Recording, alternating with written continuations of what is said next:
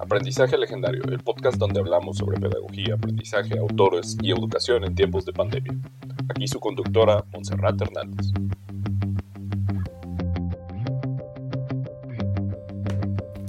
Bienvenidos a nuestro primer episodio en nuestro podcast de Aprendizaje Legendario. Yeah. ¡Eh! Ajá. ¡Viva! En el cual vamos a hablar de un tema muy importante que son las estrategias de aprendizaje. En este momento les voy a presentar a nuestros invitados especiales, que es el maestro Rodrigo Díaz Buenas noches. y la alumna de secundaria EOS. Hola. Por consiguiente, tenemos nuestra sección de ASI, su presentadora y estudiante de pedagogía Montserrat Hernández, quien va a dirigir este pequeño episodio. Y como es parte especial, los avisos parroquiales. Bueno, una gran felicitación a todos los maestros y maestras que se han dedicado en esta pandemia a aguantar Winter is Coming y han aguantado muchísimo con los alumnos y todas las nuevas formas de enseñar. Ah, escucha ese suspiro. Por No eso tenemos malo. aquí Oh, bueno, a nuestro maestro Rodrigo, que nos va a hablar más adelante sobre su experiencia personal. En otros avisos, bueno, ya estarán enterados que también vamos a, parece ser que en algunos estados va a empezar las clases otra vez de manera presencial. Ja, ja, ja. Todavía no tienen como tal las medidas este, de higiene, no sabemos si va a haber cloro, agua, gel antibacterial, pero sí sabemos que quieren regresar a las aulas. jue. Terminando nuestros avisos parroquiales, pasamos a nuestra estrategia de aprendizaje. En este episodio vamos a ver el modelo de Howard Gardner. Es una persona que adquirió muchos doctorados a través de su vida. Dentro de ellos eh, es de Harvard, es psicólogo, pedagogo y podemos observar en su trayectoria eh, una importancia hacia lo que es la inteligencia del ser humano. Su modelo se basaba en una inteligencia múltiple. Esto daba a entender que una persona podía ya sea obtener las ocho inteligencias o desarrollar nada más una de ellas de forma específica. Podemos encontrar dentro de ellas la que es lingüística verbal, la lógico-matemática, la espacio-visual, la musical, la corporal kinestésica, la interpersonal, intrapersonal y naturalista. Y de su último agregado eh, antes de dejar de estudiarlo es la existencial. Es un modelo que nos habla sobre una inteligencia única de cada ser humano y la cual él es un representante de nuestra época moderna sobre las la nueva escuela que viene siendo sus antecesores son María Montessori, Ovidio de Crolí, Pillet y él es la nueva representación en nuestros tiempos sobre lo que es una nueva escuela que viene siendo también una escuela activa donde el alumno vive y convive con la naturaleza y su entorno. Y, una escuela vivencial. que Incluso ahí, ahí cabe también el modelo Waldorf. ¿no? Que está basado como en experiencia. Pero sí, sin duda lo, lo importante de eso es que es la primera visión. Hasta que hasta, hasta, este, hasta este modelo, la, la educación presentaba como, como cambiaba, en, en- cambiaba en la forma, cambiaba en la transmisión, cambiaba en muchas cosas, pero siempre pensaba en el, en el niño o en el, estudiante como un individuo, como un individuo este, igual. Y aquí, a, la hora de que dividieron las inteligencias y que un niño puede tener este, niveles diferentes de inteligencia y, de- y- y desarrollarlos de manera diferente, pues le das espacio a todo. Porque antes estaba mal visto que, por ejemplo, si un niño tenía mucha, mucha habilidad lógico-matemática, si era muy bueno en matemáticas, automáticamente era un buen alumno, aunque no tuviera aunque, no aunque fuera terrible en educación física. Pero ahora, a la hora que se balancean las inteligencias y que permites que haya, pues, este, que, un niño tenga este, corporal cinéstica, pues te das cuenta que hay niños que son muy buenos en las matemáticas, pero hay niños que son muy buenos en los deportes. Y, y que además necesitan sistemas de evaluación diferente que, que esa es última, eh, últimamente eso es a lo que debería llegar el modelo, un modelo, un modelo de evaluación en el cual no tasaras a todos los niños igual, ¿no? No porque un niño les vaya mal en matemáticas significa que es peor estudiante. Tiene, toda, cada uno tenemos un, niveles de inteligencia diferentes en los, en los nueve campos que, que mantea Howard. En este caso podemos ver que el modelo de, de Howard Gardner venía tenía una visión futurista, eh, no pensando en que fuéramos a vivir una cuestión de pandemia, donde los alumnos tomaran clases a través de, de la computadora desde su hogar, pero sí ya venía manejando una cuestión donde la escuela tenía que ser flexible, tenía que existir modelos de aprendizaje más abiertos, creativos, que fueran, que que atrajeran la atención del, del alumno y su curiosidad por querer aprender, más que los obligues, como sería una escuela tradicional, que los obligues a, a obtener el conocimiento. En este caso es que el alumno quiera obtener ese conocimiento, quiera adquirirlo. Sí, como, como el modelo de Crowleyano a partir de centros de interés. Exacto necesitas hacerlo y, y, ahí es donde entra el modelo Waldorf, ¿no? Es, o sea, es centros de interés, pero además vivenciales. Necesitan, y, y un poco de Montessori, ¿no? Por ejemplo, en el asunto de los abstractos, pues claro que tienen que ser, las matemáticas se llevan a, a, partir de herramientas pedagógicas y de juguetes didácticos y cosas así, porque tiene que ser vivencial el aprendizaje para, para hacerlo significativo. En este caso, se puede hablar también de como una estrategia.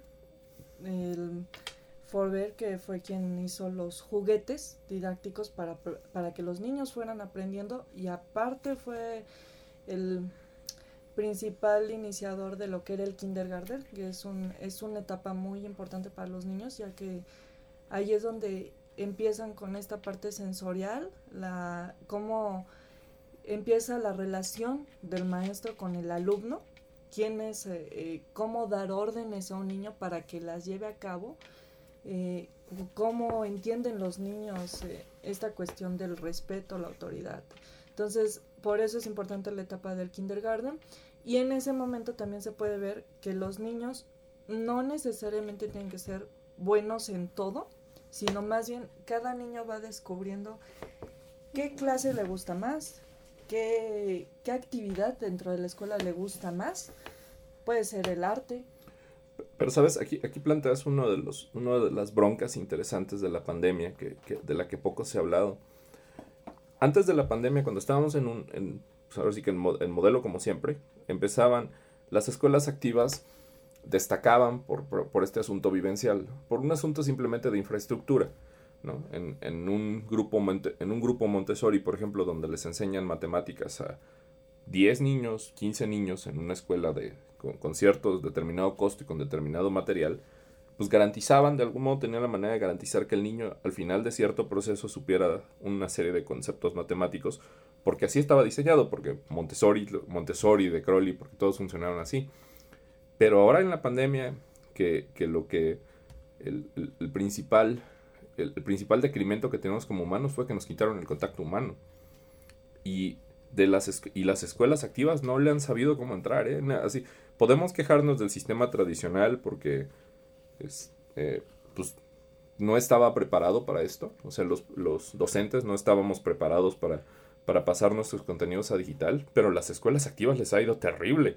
Porque no si estaban basadas en tener a los niños ahí metidos. Por, te voy a darte un ejemplo en Santa Fe hay una, y por eso tengo muy fijo lo del modelo Waldorf. Hay una escuela que tiene modelo Waldorf y era una escuela de esas altas y cara y de, alto rendimiento, donde todo era vivencial. Al mes de que estábamos en el encierro, empezaron a, a, este, se dieron cuenta que no funcionaba y se les perdieron más de la mitad de su plantilla y entonces procedieron a ir a visitas al bosque. Entonces se llevaban a los... Cada viernes se veían en el bosque y entonces los viernes los retacaban a los alumnos de, de lo que trataban de, toda la semana porque necesitaban estar con ellos.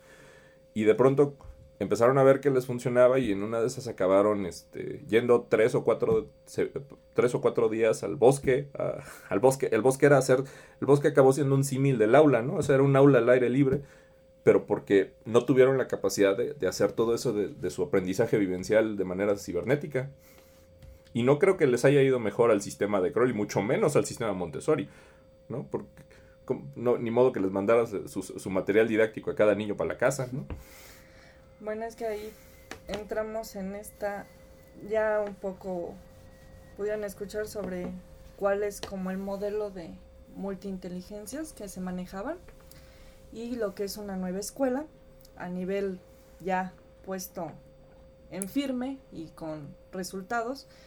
Entonces pasaríamos a comentar otro de los temas que sería lo que es una estrategia, ¿no? Que esta es la parte que nunca que las escuelas, tanto públicas, privadas, sea tradicional, sea activa, sea los dos métodos, nunca pensaron en una estrategia para una situación donde tú dejas de ver al alumno y lo que conoces es o su voz o una foto, porque la mayoría no queremos prender la cámara. Tenemos esa situación como de cómo me ve en cámara, me veo bien, me veo mal, O el Este, fondo. no me gusta. o- o- ajá. o- no, y, y hemos tenido todos los extremos, ¿no? O sea, está, estamos, está- hay que verlo por muchos lados. Está uno como maestro, que los alumnos no quieren encender la cámara y que llega un momento en el que sientes que estás dando un, un- un monólogo bien largo para ti solito. Está el asunto de que hay gente, este, hay maestros, hubo, maes- hubo maestros que, que obligaban a los chavos a que encendieran la cámara, que obligaban a los chavos a que llevaran uniforme que obligaban a los chavos a que tuvieran limpia la mesa y que estuvieran ordenados y en un ambiente y llegaban a ponerles, este, los regañaban porque se atravesaba el gato, porque volteaban, porque los veían comiendo, ¿no? Trataron de, de, de hacer esa disciplina escolar y de aula, llevarla a de manera virtual a la casa, pues es una jalada. Bueno, es que más bien ahí lo que sucede aquí también y que nos enfrentamos porque viene ahora el compromiso de los papás. Los papás, o sea, mientras estuvieron los niños en la escuela, yo creo que muchos maestros mencionaron todas las deficiencias que tenían como alumnos. Dentro de ellos se mencionó muchísimo el asunto de la dislexia, lo cual los papás ya estaban enterados, pero preferían obviarlo porque sentían que era como más era más una forma de decirle al alumno, es que su hijo está loco, que entender que es un es una situación que tiene que ver con aprendizaje. Simplemente aprende diferente. Ajá, pero los papás no le querían entrar. Y ahora que estamos todos en la casa y que a los papás les tocó hacer este medio papel de tutor, maestro, educador, este, eh, pues les tocó ver lo que el maestro vivía en el aula para atraer la atención de su hijo y que el niño diera el resultado del ejercicio, diera el resultado sobre lo aprendido. Entonces ahí viene esa parte donde se nota que desde la familia hace falta estrategia para ir a la escuela. Porque todo el mundo pensamos que el compromiso del papá es Pues, yo llevo al niño a la escuela Ajá, es que, y la, es que la estrategia era ir a votar al niño a la escuela y que, el- y que el maestro hiciera lo demás. me deshago, ¿no? Pero- de, pero entonces, "Ay, voy a Ahí, ahí llegaste, ahí llegaste a un punto muy interesante y eso es un asunto del que nadie quiere hablar. Esta, esta va a ser una generación deficiente, o deficiente y diferente. Diferente en cuanto que van a tener que, de- que desarrollar, aunque los obligaron a desarrollar, como decía, como en los modelos activos que hacemos. Si hay algo recalcable, los modelos activos son, por ejemplo, en el de De Crowley, que siempre, hay- siempre existió un componente de autodidaxis, ¿no? Que los niños tenían que aprender y generar su conocimiento y hacerlo significante solo. Eso, eso fue recargable. Ojalá muchos lo, lo hayan usado. Pero en, en la- tanto en la, esti- en la educación tradicional, ni siquiera los sistemas de evaluación están funcionando correctamente, ¿no? O sea, no puedes evaluar, no puedes evaluar a un niño por un, por un examen de, de, de- que haces en Google Forms porque no sabes si está copiando. ¿no? Sí, bueno, es que por eso viene, viene esta parte, ¿no? O sea, una, no, no hay una estrategia firme. Dos, dentro de la casa tampoco se estableció una estrategia. Hay que contar que por ej- muchos de los alumnos no cuentan con un espacio real para que ellos estudien, ¿no? Porque parte de, un- dicen que del buen aprendizaje o de que se desarrolle el buen aprendizaje es esto de tener un espacio donde tengas todas tus herramientas, tengas una luz adecuada, Ah, este, sí. tengas... Pues Pero en el primer hablando... mundo, en el primer mundo quizá, pero aquí, aquí hemos, eh, que ese es otro, eh, también ese es un asunto de, de sensibilidad que te, que tampoco los, los docentes le hemos entrado. Yo, yo le decía a algunos compañeros que cuando empezó este despapalle de empezar con las cámaras, nunca como docentes habíamos tenido tal oportunidad de asomarnos por una ventanita a ver al, a ver al alumno. O sea, el- y, y tenemos que, y eso nos tiene que dar sensibilidad a fuerzas. O sea, no podemos, ya no podemos pensar en, ya no podemos aventarles a los alumnos las cosas como lo hacíamos antes, porque ya vimos que hubo niños que de pronto los veías este, estudiando en los árboles virtuales, en los árboles virtuales wifi del parque, estudiando en el trabajo del, en el trabajo del, en los trabajos de los, Papás. este, de los papás, estudiando en el puesto de comercio público, este, de- estudiando en, en condiciones que, que de verdad no eran óptimas. En, en el mejor de los casos los veías, eh, te asomabas y veías así, no, pues está como en el comedor y nadie lo está molestando, ¿no? Pero de fondo se escuchaba la licuadora, ¿no? Entonces ya también tiene que cambiar nuestro nivel de sensibilidad, no Ah, les podemos exi- también. exigir igual a todos. Aquí viene esa parte de qué onda con nosotros como pedagogos y como maestros, porque es, hay que diferenciar, ¿no? El pedagogo es el que ayuda a encontrar una estrategia para el aprendizaje de cualquier niño, porque la pedagogía va enfocada hacia los niños. Y el maestro es el que, en conjunto con el pedagogo, va a ayudar a que el niño comprenda y adquiere el conocimiento dentro de ese método o estrategia. La técnica, eso también es algo importante, que nos ha hecho falta a ambos. La técnica correcta, tanto de tratar al alumno y entender su situación, y también esta parte de cómo delimitar también a los papás para que el alumno pueda aprender. Porque ahora con esto también vino la parte donde quién está tomando clase realmente cuando están en línea, el papá o el niño. Y, y también lo que te digo de sensibilidad. O sea, en, en- el caso, por ejemplo, de EOS, tuvo eh, su, su. La población de su escuela no era homóloga, ¿no? O sea, de pronto tenía un. un una, una, una, una- ella, ella, por ejemplo, como alumna que tiene en su casa este, pedagogos, psicólogos y que tiene su espacio, y de pronto una niña que la veíamos que estaba en el puesto, en el puesto, pero además no le puedes exigir a la mamá que, que oiga, este, hágale un espacio didáctico a la alumna, pues no manches, no, no, no se puede, no, no, no, no le puedes, eh, si ya era un, si ya era complicado meter a los niños dentro de un esquema donde, donde las técnicas de aprendizaje se aplicaran más o menos bien, ¿no? Sin, sin caer en la coercitividad, pues ahora tenemos hay que meter a los alumnos y a los papás, ¿no? Sí, porque aquí también el compromiso siempre en la educación, y eso tampoco lo han platicado, ni se habla, es de que el compromiso viene en la familia, en el maestro y en el alumno. Siempre es una triada, ¿no? Eso lo he mencionado mucho en las clases. Es una triada, pero si una de estas ruedas falla, todo falla. En el caso, ahora sí que haciendo presentación a EOS, EOS es una alumna que está terminando su primaria, se encuentra en sexto grado, pero ya vivió parte de quinto y ahora todo el año completo de sexto. Eh, le tocó este proceso que, bueno, en realidad ella perdió como esa etapa que se vivía de hacer un examen para, de selección para que pasara a secundaria, ahora ya va a ser una cuestión este, de pase directo. Este, en el caso de ella, pues es, es una persona que maneja la computadora, eh, hace videos de YouTube, eh, le hace ediciones de videojuegos, eh, le gusta jugar los videojuegos, le también este va a boxear, le gusta la natación, físicamente ella es muy activa, ha sido una de las cosas. Este eh, uno de los retos que ella tuvo como alumna eh, de presencial en aula fue eh, la parte de las matemáticas. Entonces se enfrentó con que tuvo hay unas bronquillas de matemáticas y ahorita está dentro del método que se le conoce como Kumon, que también viene siendo un método de una escuela activa. Es un método traído de Japón. Es eh, un método donde las matemáticas lo que hacen es te desarrollan esa partecita del cerebro que tienes para que adquieras agilidad y rapidez a la hora de hacer operaciones mediante ejercicios que van este de sumas, restas, depende del nivel en el que estés, porque también hay ya para niños más pequeños, pero en el caso de ella está en esta parte de las fracciones y multiplicaciones, ¿no? Y el método de común lo que hablan con los padres es de que un niño que entra a este método y lo lleva a cabo eh, como debe de ser, cuando llega a la preparatoria, que siempre tenemos ahí broncas, que tampoco se ha hablado de eso, vienen las broncas de las matemáticas porque no nos enseñan a analizar, no, nos enseñan a hacer objetivos, no nos enseñan a, a desarrollar esas... Eh, pues el pensamiento abstracto. Ese pensamiento.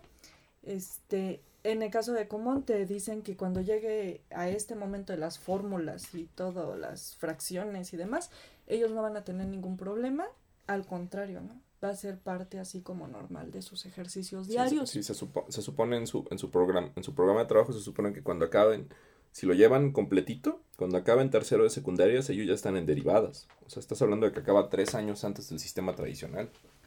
Pero obviamente es un método que es privado, tienes que pagar por él y no todo mundo tenemos o se tiene acceso, como se ha visto ahorita, porque a pesar de que habían comentado que todas las casas tienen internet, ya nos dimos cuenta que no todas las casas tienen internet, no todos los jóvenes tienen una tablet, no todos los jóvenes tienen un buen celular, no todos los jóvenes pero, tienen fíjate, fue, es un muy buen ejemplo, eso, el, el es un muy buen ejemplo de, de técnicas que sí han funcionado y técnicas que no han funcionado con las TIC.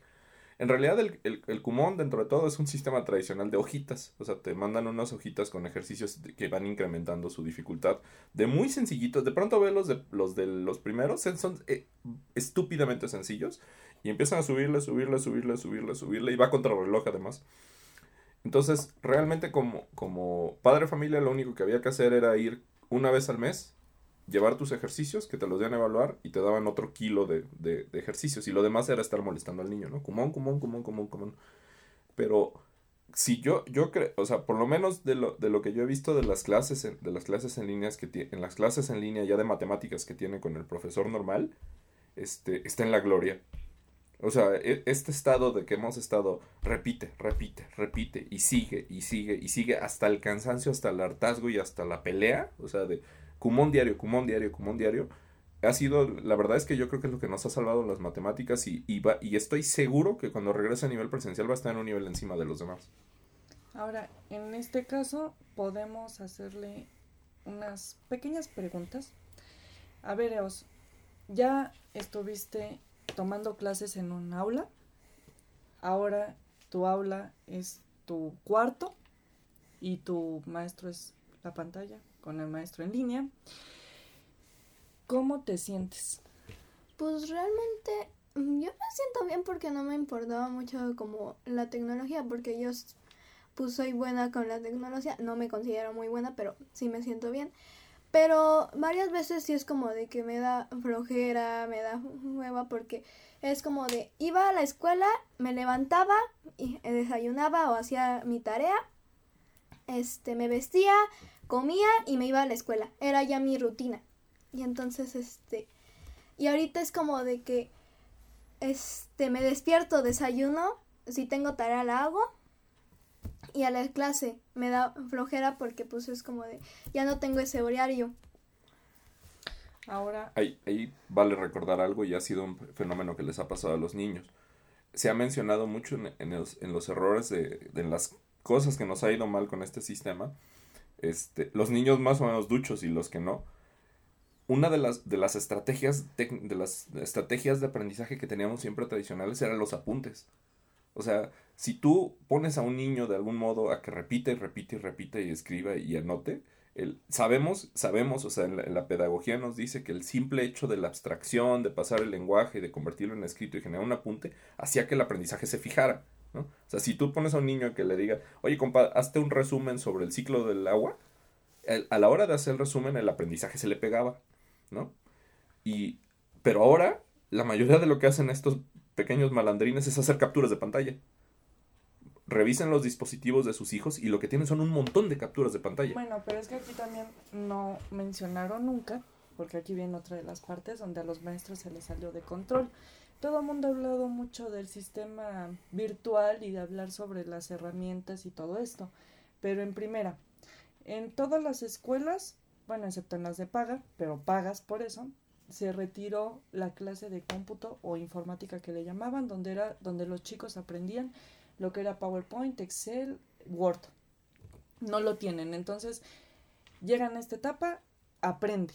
Ok, vamos a entrarnos un tutorial de YouTube de no sé quién, pero que nos enseñe, vale. Ya nos enseña a usar tantas herramientas. Exactamente. En segunda, todo el mundo habla de la parte virtual y todo el mundo presume esta etapa pero ni los maestros estaban preparados para una situación así. No, claro que no, convertir, o sea, agarrar la clase más básica, convertirla a un contenido virtual, era, para mucha gente fue una cena de negros. Y, y también hay otra cosa, fíjate, ahí también hay que destacar a nivel, de, a nivel ya de dispositivo. Este, hay niños que hay que reconocerle a los papás que eh, yo vi un niño que tiene un celular para tres niños. Pero si somos sinceros, o sea, si, si, si fuéramos así como, como pensando en su desarrollo, las clases no se deberían tomar en celular. O sea, lo mínimo, el mínimo dispositivo en el que un niño debería estudiar es una tablet. ¿Por qué? Porque, porque, no les, porque los maestros les presentan una presentación de PowerPoint en una pantalla de 5 pulgadas, pues no se ve nada. O sea, le quita todo lo didáctico, le quita... No, no, no puedes tener su atención, no puedes tener nada. De hecho, ahí hay una cosa que siempre repiten. En las clases, en mis clases, no sé si en las otras, es este, varios dicen, no, eh, por ejemplo, presenta algo el maestro, ¿no? Para que lo veamos. Y es como de, no, maestro, no puedo verlo, es que estoy en celular, es que, no, es que no se puede ver, es que está lagueado. Y es como de, no podemos verlo todos y lo tiene que repetir y otra vez y otra vez. Sí, en, un mundo en, un mundo ideal casi casi les debíamos haber dicho, necesitan tener una tablet Android o un iPad con determinadas características y casi casi un ancho de banda. Claro, eso, insisto, es en un mundo ideal y en México pues no nos fue. Ya digan que muchos niños de pronto ahora tienen internet, ¿no? Pues el asunto aquí es de que, por eso hablamos de una situación donde mm, el maestro le hace falta ser sensible, más con el alumnado. Eh, los papás también les hace falta ser más sensibles porque ahora ya entienden el compromiso y la obligación y todo esto que el maestro tiene que enfrentar diario, porque estos no son problemas, no son, se vieron los problemas por la pandemia, pero los problemas ya existían. Sí, lo, único que los evidenciamos. Exactamente, ¿no? Eh, esta parte donde se ha evidenciado el maltrato de los maestros hacia los alumnos, que también te habla de una falta de compromiso como maestro y como pedagogo hacia tu hacia el arte o la pasión de enseñar porque es una falta de, de, de corazón, es como decir, no sé por qué soy maestro y te voy a tratar mal, ¿no? Es una falta de corazón, pero también es un, es un fenómeno muy curioso que, que, yo creo que los maestros no teníamos asumidos hasta ahora. Y eso yo creo que responde a todos los escándalos esos que hemos visto, ¿no? Mm, tú, por lo menos en, a nivel licenciatura, a nivel profesional, como docente, no habíamos asumido que éramos, teníamos una cosa que, que era como una secrecía de docencia. O sea, de algún modo cuando tú entrabas con, chavos de 18, 20 o de maestría, ¿no? Entrabas con ellos al aula y, y, tenías la libertad de cátedra, tú sabías que era complicado, por ejemplo, que un chavo te grabara, ¿no? A lo mejor, a lo mejor todos aventamos una tropelía o todos cometemos un error de cuando en cuando, ninguno somos perfectos, pero había un cierto estado de, de, de secrecía, un cierto estado de, de que en una clase podías... Ajá, sí, en una clase, no nomás te aguantabas, sino que en una clase decías cosas que el alumno tenía que agarrar la onda, que a lo mejor le, gritabas, ¿no? Pasa mucho en secundaria, de pronto los maestros le tienen que gritar mucho a los chavos o, o, o, llegan esos acicates, ¿no? Donde le dicen, si no estudias en este momento, compadre, vas a vender tortillas el resto de tu vida, ¿no? Y, y, pero eran como parte de la, de la confidencialidad que tenías tú con el alumno y, y docente. Y de pronto esto lo haces público, lo haces en una plataforma donde el 100% del tiempo está siendo grabado y monitoreado. Y entonces todas las cosas que considerábamos los maestros a lo mejor como un acicate moral a los chavos, de pronto se hacen visibles, ¿no? Y en una de esas apareces en YouTube. Bueno, es que también hay que contar que yo creo que muchos se dieron cuenta que no era su vocación ser maestro. Eres maestro porque es una oportunidad de trabajo, más no porque te sientas realmente interesado y comprometido con el alumno. Porque si nos ponemos a pensar, y hemos visto también en las noticias, así como hay maestros malos, hay maestros buenos, hemos visto todos estos maestros que han buscado la ayuda de los padres o de la comunidad para poder llevarles clases a los muchachos, saliendo de su bolsillo en este caso, como la maestra que va y le deja las notas este, impresas a sus alumnos de un pueblo el otro maestro que intentó conseguirles este, televisiones o computadoras arregladas para írselas a llevar a los que no tenían, los maestros que se preocuparon por esos alumnos que nunca supieron por qué no se presentaban, y entonces viene este nuevo método de evaluación, ¿no? Donde hay tres niveles. El alumno que ves todos los días y está ahí para saludarte y decirte, hola, ¿cómo estás, maestro? El, más conocido como el castroso. El segundo, conocido como el hoy me ves y mañana, no. Exactamente. Pero ahí está. Sabes que existe, sabes que está ahí y sabes que te responde los mensajes de WhatsApp. Y el tercero, el que está en tu lista, pero nunca lo has visto y no sabes nada de él. Y yo, yo te diría el cuarto. El cuarto es el alumno, entro a clase virtual, apago mi cámara y ves un, y ves una, ves un nombrecito o un avatar y, y, y a ciencia cierta no sabes si el chavo está ahí. Es más, eh, dicen, mis alumnos tienen un, truco muy chistoso. Dicen, cuando ya acabas la clase, los últimos que se... Tú les dices, ya nos vamos, adiós, buenas noches. Los últimos que se quedan son los que dejaron la clase en automático. Encendieron la tablet o lo que sea, abrieron la sesión y se fueron a hacer otra cosa. Y la dejaron ahí, ¿no? Entonces los últimos que ves ahí que no te contestan el adiós ni nada, esos son los que están ahí de pasivos, ¿no? ¿Quién sabe qué fue lo que escucharon? ¿Qué fue, qué, fue lo que agarraron de la clase? A lo mejor no me lo encendieron al principio y se fueron. ¿Cómo vas? O sea, realmente cómo vas a evaluar. Por ejemplo, hay algo que no haya tomado en cuenta hablando de los alumnos y también los maestros. Esta parte de que hubieron varios niños que se quedaron sin mamá y sin papá por el COVID que los mismos abuelos no se pueden hacer cargo o ya no tienen abuelos. Y nadie sabe ya no tiene familia. Ya nadie sabe qué va a hacer de ellos. Y los maestros que también pasaron por toda esta situación de que si tú no tenías pensado en ningún momento tener este un internet en tu casa, ahora tienes que tener internet. Que si no tenías pensado una supercomputadora, ahora tienes que tener una supercomputadora. Pero nunca dijeron y realmente no hay una prestación real para los maestros para sostener ese nivel de gastos. Entonces, ahí viene, otra vez se vienen interrumpidas pues estas técnicas y estrategias de aprendizaje, ¿no? Porque ahora hay que ser más creativos para que puedan, este, pues para que los maestros y los alumnos aprendan, ¿no? Y si vamos a seguir así, ¿qué onda? Entonces, como maestro, digo, ya nos comentó un poco de su experiencia y su nuevo lenguaje. Usted como maestro, ¿qué es implementar realmente las TICs? O sea, ¿qué, en, en, tu caso como profesor, y que estamos hablando que llevas chavos de universidad, que ya son otra onda, porque también muchos de ellos ya trabajan y traen otras broncas, embarazadas, este, papás solteros y cosas muy personales. Azúcares. ¿Qué onda con eso de las TICs? O sea, ¿realmente sirve, no sirve? ¿A ti te ha servido? ¿Tus alumnos te quieren, no te quieren? Te, odian, te detestan, te mandan Mira, yo, primero yo, yo tengo un agridulce con, con la educación virtual y la tenía desde mucho antes de la pandemia. Yo siempre he dicho que sí, la educación virtual está muy padre, pero hay unas segúnes que nunca ni analizamos y que y que seguro los hemos visto. Primero, no toda la gente puede estudiar en educación virtual. Eso es, eso es totalmente sí. Del mismo modo que la educación tradicional no le funciona a todos, la educación virtual no le funciona a todos. Necesitas un perfil de un alumno, en realidad, el perfil requerido en realidad de un alumno debería ser un perfil de una persona con cierto equipo, una persona con una serie de conocimientos básicos en, en manejo de tecnología, y una persona que tenga una capacidad de autodidaxis, porque, porque lo que genera, nosotros ya, aquí ya no somos maestros, somos, somos guías que los llevamos a que ellos construyan su conocimiento. Entonces, si no tienen esas tres cosas para empezar, fallo.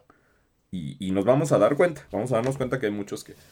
Segundo, no, no hay, hay cosas que no se pueden enseñar así. O sea, por más que le inventemos y por más que hagamos desarrollo, este, por ejemplo, las matemáticas, los laboratorios, ¿no? O sea, laboratorios es lo más, lo más, o sea, lo más evidente, ¿no? No le puedes enseñar a un cuate, de, un chavo de, de médico biológicas si no tiene las manos en la carne y en lo que tiene que hacer, ¿no? Nunca va a aprender, hasta que no desarrollemos un, un tipo de realidad virtual argumentada tan complejo y tan acercado a la realidad, pues un chavo no va a aprender lo que es cortar un pedazo de piel, ¿no? Es eh, ahí. Ahora, yo tengo, por ejemplo, de alumnos de ciencia, de, de, área de economía. Entonces, por ejemplo, una de las materias que doy es epistemología, que es una materia, normalmente es una materia dura y es una materia cansada. Entonces, una de las cosas que donde sí, donde creo que sí me gustó lo de las tecnologías, fue la, la siguiente. Primero, para empezar, yo llevaba, antes de, como tres o cuatro ciclos antes de la pandemia, yo ya andaba piloteando un sistema de este de educación mixta. Hace, llevo usando cinco años el Classroom, este, ya les mandaba videos, ya les mandaba que, hablaran sobre contenidos virtuales, los dejaba investigar cosas en internet con, el celular, este, en clase, o sea, ya más o menos ya le iba piloteando, no me, no me pegó tan duro pasarme a Zoom, lo único es que ya no puedo hacer el show completo, ahora lo tengo que hacer en Zoom, ¿no? Esa fue la de Google Classroom, cómo los tenía en control, cómo los tenía en grupos de WhatsApp, eso ya, ya lo tenía más que ensayado, no, no tuve mayor problema con eso lo que no, una de las cosas que no funcionó, que me funcionó increíble es que me empecé a, eh, empecé a ver muchísimos contenidos en YouTube, como para ver para dónde le jalábamos. Y en YouTube porque, porque es una plataforma común, ¿no? No, no necesitas, a menos de que sea un contenido específico, una película, una cosa así, que de pronto se les complica, que, que incluso se vale agarrar y decirles, necesito que vean tal cosa que está en Netflix. Y sabes que el 90% de ellos va a tener acceso. Los otros lo pueden conseguir en pirata, los otros les pueden prestar la cuenta. O sea, es como tierra, hay que buscar tierras comunes donde, donde los contenidos sean los mismos para todos. Entonces, eh, YouTube, pues es tierra común, todo el mundo vemos YouTube. Entonces, a nosotros nos ha funcionado mucho que hemos encontrado videos de los que le dicen wall trucks, que son como gente caminando con una muy buena cámara en lugares, caminando por aquí, caminando por allá. Hemos visto videos de Tokio, hemos visto videos de una favela, vimos uno de los, un video increíble de una favela en Brasil que no te imaginas cómo es una favela por, por dentro. Entonces, de, algún modo, estas experiencias este, cercanas a los chavos les ha dejado, o sea, le dices, oye, échate este video de una favela en Brasil y desarrollamos sobre eso. Y, y los videos están grabados y están hechos de tal manera que es como si el chavo anduviera caminando ahí. Y, y es una experiencia que tuvo que ser virtual en este momento y que le estamos sacando provecho que es virtual. Ese, ese, yo creo que a mí de las, del uso de las TICs creo que eso fue lo que más me funcionó. Y buscar videos, claro, a la hora de curar los contenidos, busco videos que les llamen la atención. No les voy a, no les voy a aventar un video este, aburrido ni nada, ¿no? Busco videos que, que jalen el conocimiento, que les, que les llame, que les mueva, que, que les genere emociones, caray, o sea, lástima, preocupación. Es que aquí llegas a uno de los temas que se tiene que, que viene en la parte de la pedagogía, ¿no? Las emociones de las personas. Eso es algo que no han tratado, ¿no? O sea, ¿cómo emocionalmente está un alumno para tomar clases? Porque si cuenta, cuando tienes un estado de ánimo eufórico o muy feliz o algo te sale muy bien, estás de un modo en la clase. Participas, comentas, estás este, en lo que estás. Cuando una persona tuvo un mal día, una mala noticia, tu atención es la mínima te conectas porque sabes que te tienes que conectar para saludar al maestro y sepan que, estás ahí presente y aparezcas en la grabación, más no participas o tus opiniones llegan a ser un tanto negativas, ¿no? En vez de aportar a la clase. Así como muy otra, otra, otra, otra, cosa que sí también deberíamos, deberíamos aprender los profesores es aplicar el método de la ruletita, ¿eh? O sea, agarras una ruletita y, que el que salga en la ruletita le vas preguntando. Y hay, hay aplicaciones para eso. Ah, eh, eh, acaban de, han hecho aplicaciones para esta, para esta bronca en la que estamos metidos, que son ruletitas, ¿no? Le pones tu lista de alumnos, le das vuelta a la ruletita y el que le cae la ruletita es al que le preguntas, porque si no... Bueno, es que aquí viene esa parte donde creo que en el aula los alumnos eh, no, así que parte de su personalidad existían los que se sientan hasta el frente, ¿no? Que son los que casi siempre ponen que siempre ponen atención, los que hacen los apuntes bien, los que hacen los nerds o, o que no ven, ¿no? Los maestros siempre también ponen a los seratones, como nosotros, hasta adelante por, para que veas. Y existen todos los que se empiezan a rezagar y terminan en el lado muy oscuro del salón, donde espero que nadie me pregunte y nadie me diga. O es En- para hacer relajo. Ajá, y, los, do- y los docentes sensibles sabíamos que a veces cuando aventabas las preguntas, agarrabas, te asomabas y veías al de atrás que se estaba, que Ajá. estaba, que estaba, que tenía el celular escondido atrás de su compañero y fulanito, contéstame. y te lo atorabas. En este caso, con estas clases virtuales, en primera, nunca conoces al alumno realmente, porque una cámara no te va a dar es El como mismo cuando llegan los tacto ni la profesores. sensación con un chavo. Inémicamente, o sea, puede ser que, po- podría ser, un alumno tranquilamente podría poner a su hermano unas, eh, si tiene tres hermanos, poner un hermano cada semana y a menos de que tengas así como mucha fijación némica en la persona, podría ser que estuviera tomando tres personas la clase diferente y tú no te darías cuenta. Si estamos viendo, yo tengo 180 alumnos, 180 caritas, pues Entonces viene esta parte de que sí las TICs han sido un avance, yo creo que debieron de haber preparado tanto alumnos como eh, docentes, como administrativos, toda esta plataforma de educación sí la debieron de haber preparado para una situación así, por cualquier cosa que Es fuera. que, es que, es que esa, es, esa es una de las paradojas que tuvimos la- con las TICs. O sea, no es algo, por ejemplo, en México no es algo nuevo. Ahí estaba, hace Vicente Fox en el 2000. Yo digo que podemos quejarnos de todo del señor ranchero, pero creo que uno de los mejores ejemplos de, integración de TICs que hemos tenido en este país ha sido el programa de enciclomedia. El programa de enciclomedia fue diseñado hermosamente. Y tan es así que el sistema 1 de Santillán, el sistema AMCO de Brilliant y todas esas son replicaciones de eso. O sea, ya teníamos la idea de agarra los contenidos y los contenidos los integras y los apoyas con multimedia. Porque ese es el chiste de las TICs. O sea, le dices al niño, mira, vamos a hablar del sistema respiratorio y después le enseñas un video donde se ve un pulmón respirando. Ese, O ese una era imagen. o una imagen. Ah, las estas Eh, pero pero, pero- pero en el libro, en el libro tenía parte. una imagen y la, la parte interesante era llevar Que a los niños, movía. ajá, por ejemplo, una vaca, ¿no? O sea, mira niños, la- en el libro naturales, la, la leche se saca de la vaca y entonces les enseñas un video de la vaca y de cómo se ordeña. Ahí es donde había, la- donde estaba la complementariedad de la multimedia y donde las TICs y desde el de 2000 nosotros como México desde el 2000 llevábamos ya pegados en eso, pero nunca, lo- nunca nos lo tomamos en serio. Cada año le decían a los maestros, hay que integrar las TICs. Había, en la SEP había un asunto de las TICs así de, les decían a los alumnos, metan las TICs en, en, sus, en, su, en, su en sus procesos de aprendizaje. Nadie Y los, procesos, y los maestros se limitaban a hacer presentaciones de PowerPoint, Bueno, porque que- encendían el cañón, ya era TIC. Es que aquí también viene esta parte donde viene sobre la... Volvemos a la cuestión de técnicas y estrategias. Una, no hay un compromiso real sobre que el maestro se actualice.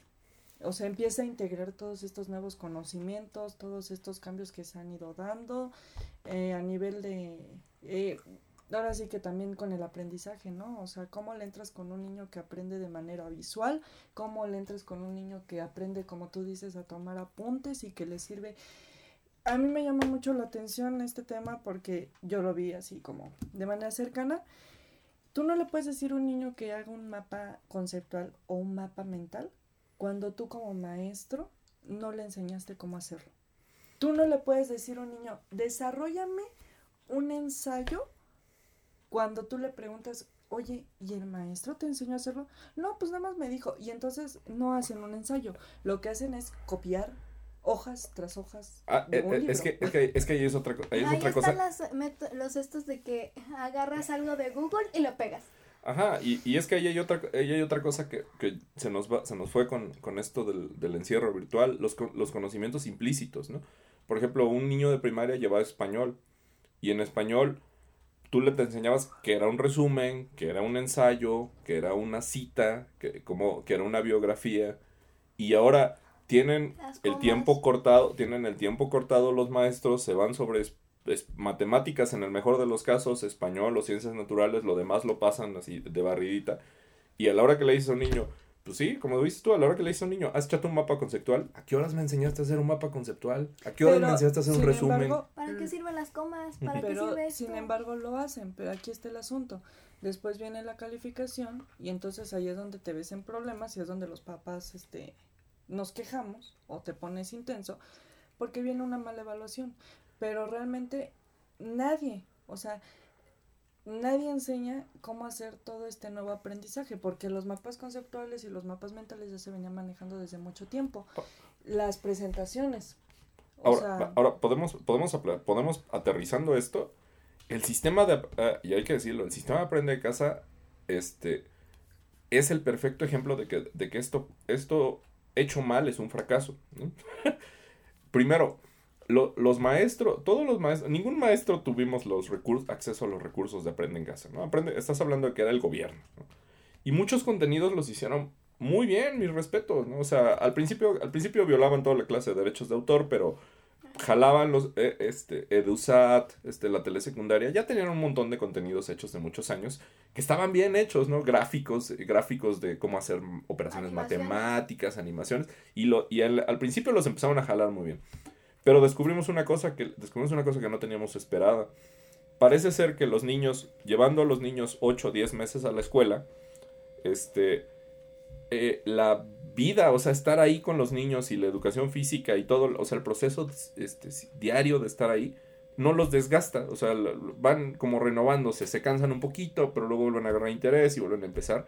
Y el proceso este de aprende en casa los fue desgastando a nivel que yo estoy seguro que si hicieran un, un análisis de rating ahorita de aprende en casa, resultaría que el 10% de los niños ya lo están viendo.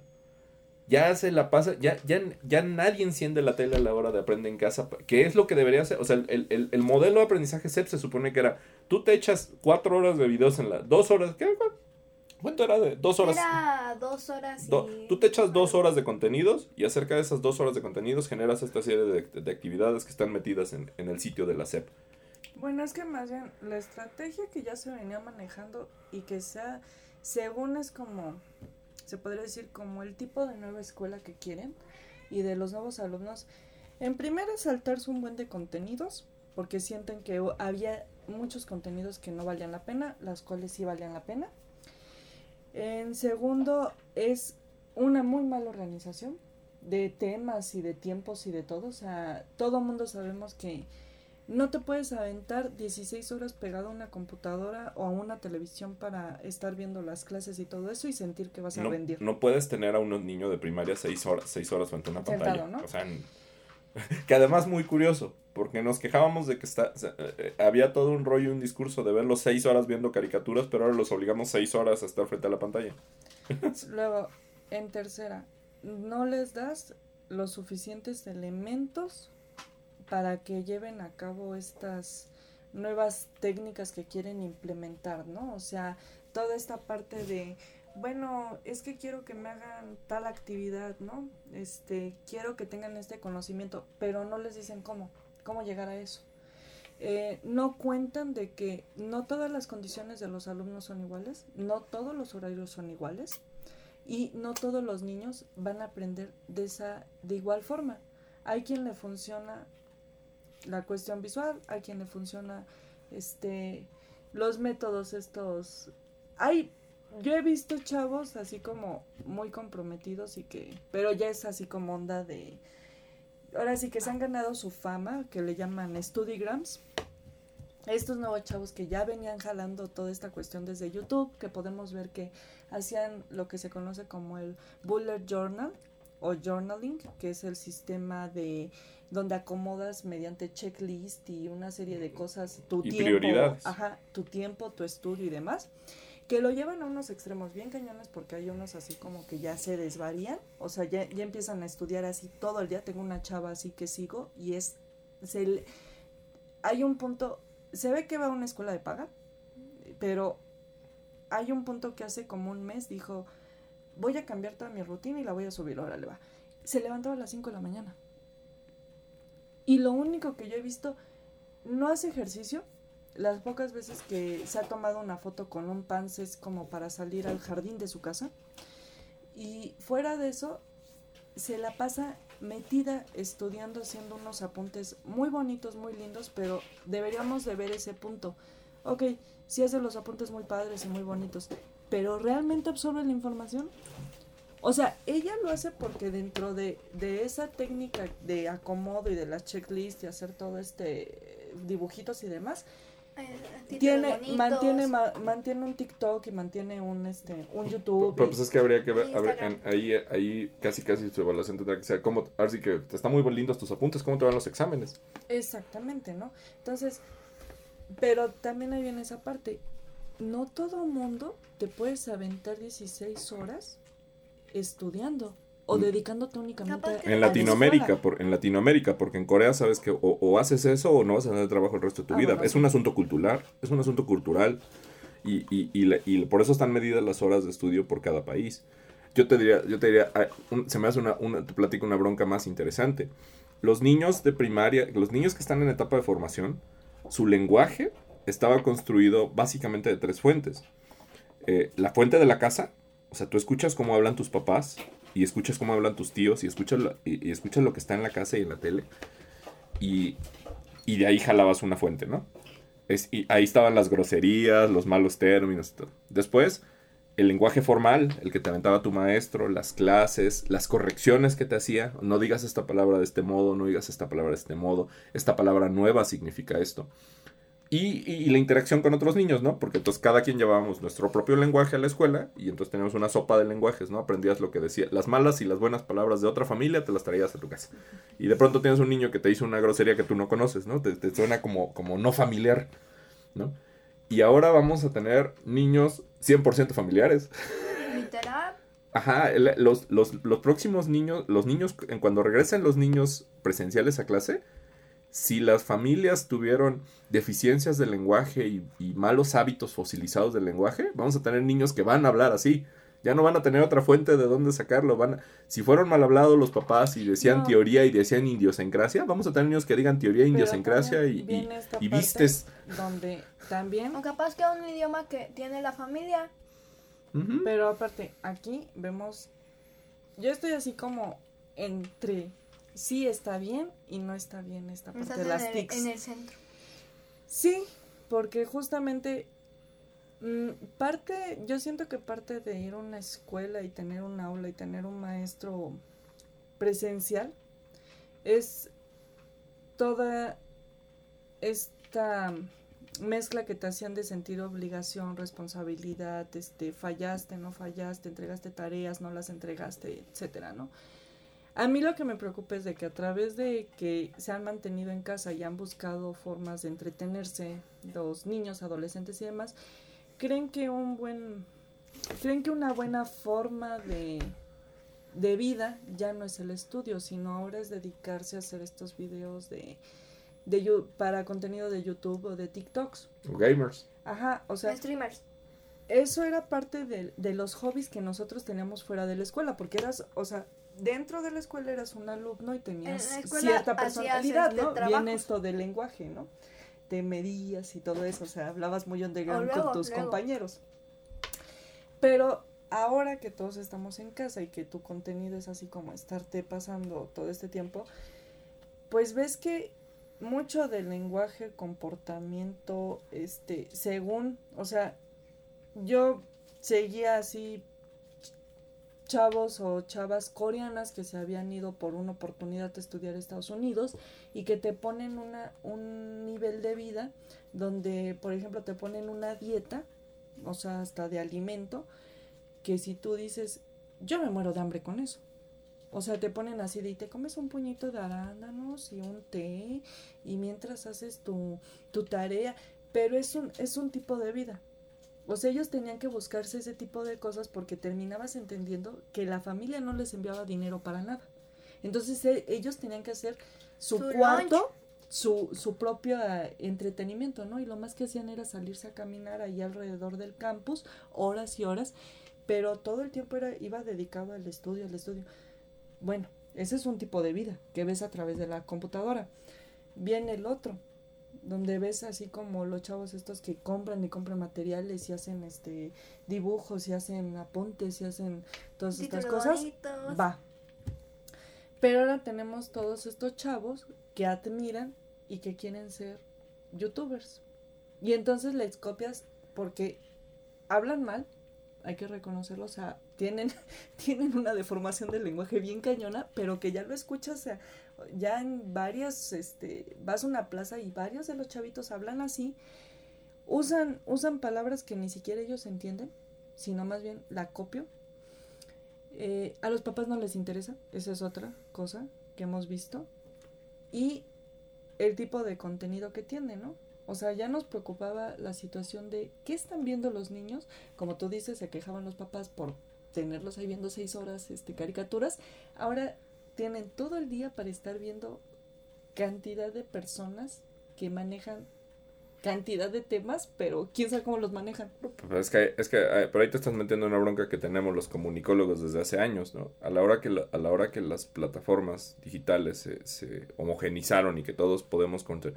Idealmente, el, el, hay tres tipos, hay, hay tres tipos de, de usuario del, de, la red, de las cosas multimedias, ¿no? Existe el producer, que es pues, el que hace contenido. Existe el consumer, ¿no? Que es el que se lo come eh, y, debería de existir idealmente un prosumer, ¿no? Que es la persona que produces contenido, o sea, y, que, y que te vuelves un prosumer en la hora que compartes tu postre en Instagram, ¿no?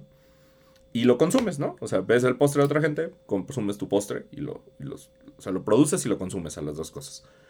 Este, hay, hay, hay consumers que son pasivos, ¿no? Nunca van a subir un video, nunca van a subir una foto y nada más están chupe y chupe y chupe y chupe.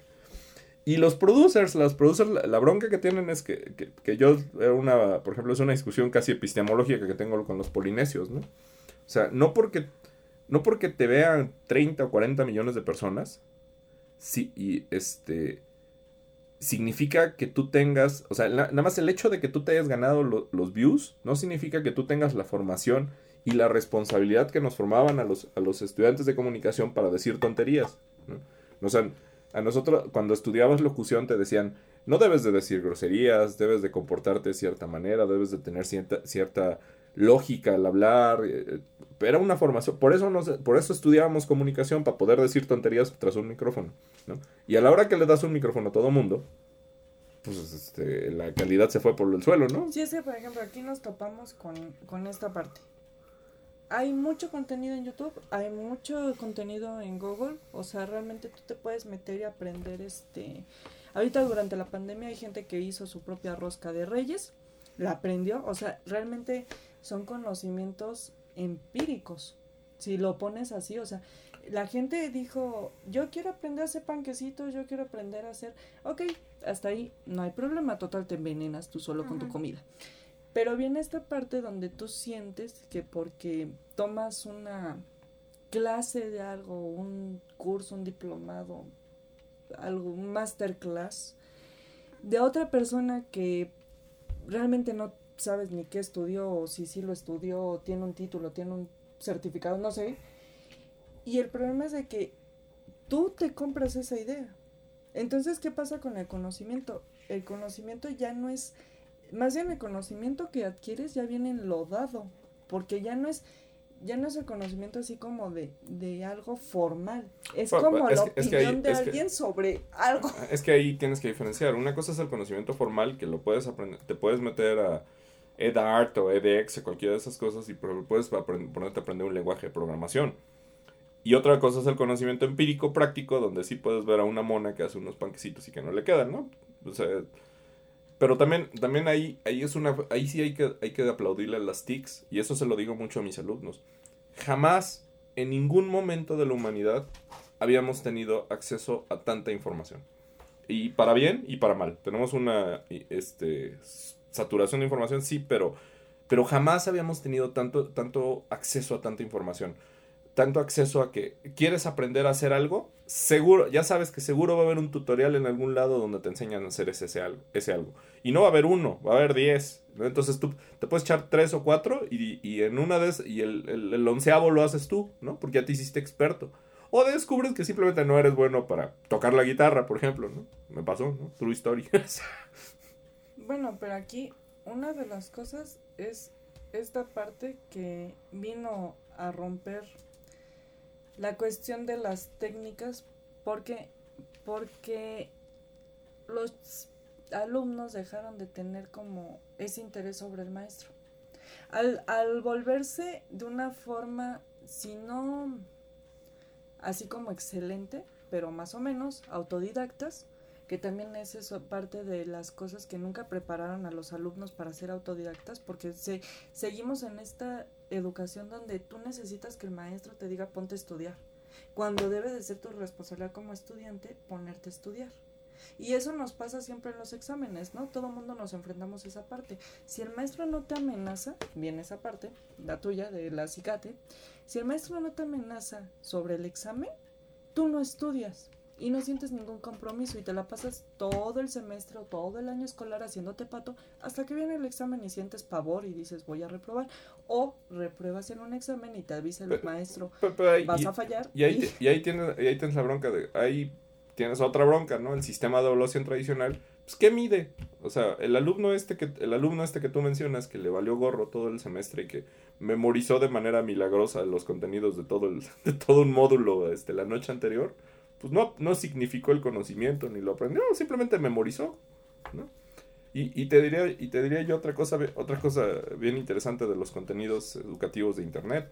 Si tú te metes a YouTube y le pones cómo volar un Cessna o cómo cómo cómo volar un avión, ponle, ¿no? Seguro te vas a encontrar 20 o 30 tutoriales donde te van a decir cómo encender los flaps y el motor y cómo decirle a la, a la, este, a la torre de control que vas a despegar y cómo aterrizar y cómo despegar. Oye, te puedes echar todos los contenidos. ¿Eso significa que te puedes trepar a un avión y manejarlo? No, es que ahí viene esta parte importante, ¿no? O sea, por ejemplo, esta, este, tú puedes ver muchos chicos haciendo todas estas planeaciones, ¿no? O sea, armando todos estos métodos, por ejemplo, el del cubo, donde organizas tu información, puedes ver el de la estrella, donde agarras este, qué es lo más importante y lo vas desglosando. Y el FODA. Ajá, y puedes encontrar miles de aplicaciones ahora que el celular tiene, como por ejemplo el Forest, que yo lo bajé y realmente no sabes si suicidarte o qué pedo, pero el caso es de que depende de, de, la cantidad de horas que lleves estudiando, es como el tu voz que va creciendo y hay tipos que suben su, su captura de pantalla y tienen un gran bosque en el cual te preguntas, ¿este sujeto tendrá vida? ¿Tiene novia? ¿No tiene novia? ¿Alguien le habla? Son preguntas así que te haces, ¿no? ¿Tiene vida social? Sí, porque todo el mundo teníamos ese stop. O sea, ibas a la escuela, tienes una rutina, como te lo mencionaste, Os, o sea, y entonces salías de la escuela y tienes tus actividades propias o te pones a descansar o a tirarte en la cama.